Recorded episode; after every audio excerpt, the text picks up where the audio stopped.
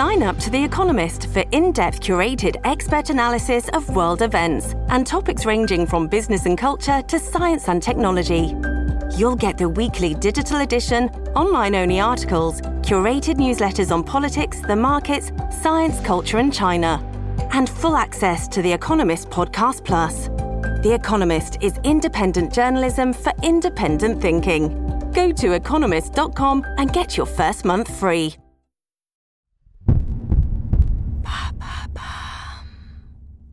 Quel est le rôle de la Chine dans la guerre en Ukraine?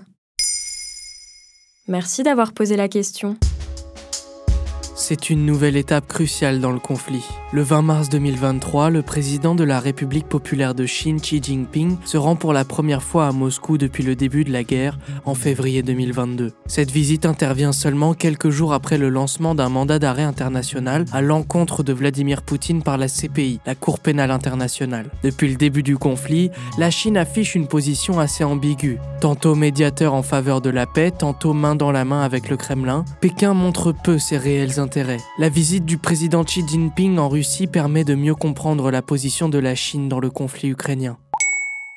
La Chine a-t-elle participé activement à la guerre en Ukraine? Ce ne sont que des spéculations, mais selon William Burns, directeur de la CIA lors d'une interview sur CBS, c'est dans les projets de Pékin. Nous sommes convaincus du fait que les dirigeants chinois envisagent de fournir du matériel létal à la Russie.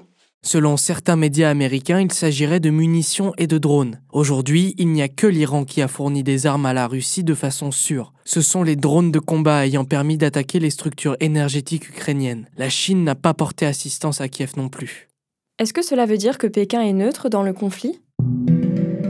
C'est en tout cas ce que revendique Xi Jinping. Le 24 février 2023, un an jour pour jour depuis le début de l'invasion russe, le président chinois a publié son plan de paix pour la guerre. La Chine invite la Russie et l'Ukraine à reprendre le dialogue en vue d'un accord pacifique. Il défend également Moscou d'utiliser l'arme atomique pour quelque raison que ce soit, et appelle les deux parties à respecter les droits humanitaires internationaux, notamment en limitant les dégâts civils. L'Occident ne soutient pourtant pas ces propositions, jugées trop frileuses. Cependant, certains observateurs redoutent que ce ne soit qu'une neutralité de façade. En effet, la Chine n'a jamais affiché ouvertement son soutien à Kiev. Ce texte reprend d'ailleurs les éléments de langage du Kremlin en parlant notamment d'opérations militaires spéciales. Par exemple, concernant le mandat d'arrêt visant Vladimir Poutine, le porte-parole de la diplomatie chinoise appelle la CPI à éviter le deux poids deux mesures. Il demande notamment aux institutions internationales de ne pas être influencées par la politisation du conflit.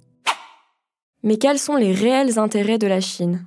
Selon Antoine Bondaz, chercheur à la Fondation pour la recherche stratégique et enseignant à Sciences Po dans une interview pour France Info, les intérêts de la Chine sont multiples. Ce qui se joue dans cette guerre pour la Chine n'est pas centré sur l'Ukraine. Ce qui se joue, c'est l'évolution de la rivalité sino-américaine. En effet, depuis le début du conflit, Pékin désigne les États-Unis comme responsables de la guerre. La Russie et la Chine partagent d'ailleurs les mêmes sentiments en ce qui concerne l'Occident. Ils souhaitent établir un ordre nouveau et mettre fin à l'hégémonie américaine. De plus, pour Antoine Dombaz, la Chine ne peut condamner Moscou en raison de sa propre situation territoriale. Il ne s'agit pas de condamner la Russie, la Chine le dirait, mais de se protéger sur la question de Taïwan. Voilà quel est le rôle de la Chine dans la guerre en Ukraine. Maintenant, vous savez, un épisode écrit et réalisé par Samuel Lambroso. Ce podcast est disponible sur toutes les plateformes audio. N'hésitez pas à répondre au sondage du jour sur Spotify. Et si cet épisode vous a plu, vous pouvez également laisser des commentaires ou des étoiles sur vos applis de podcast préférés.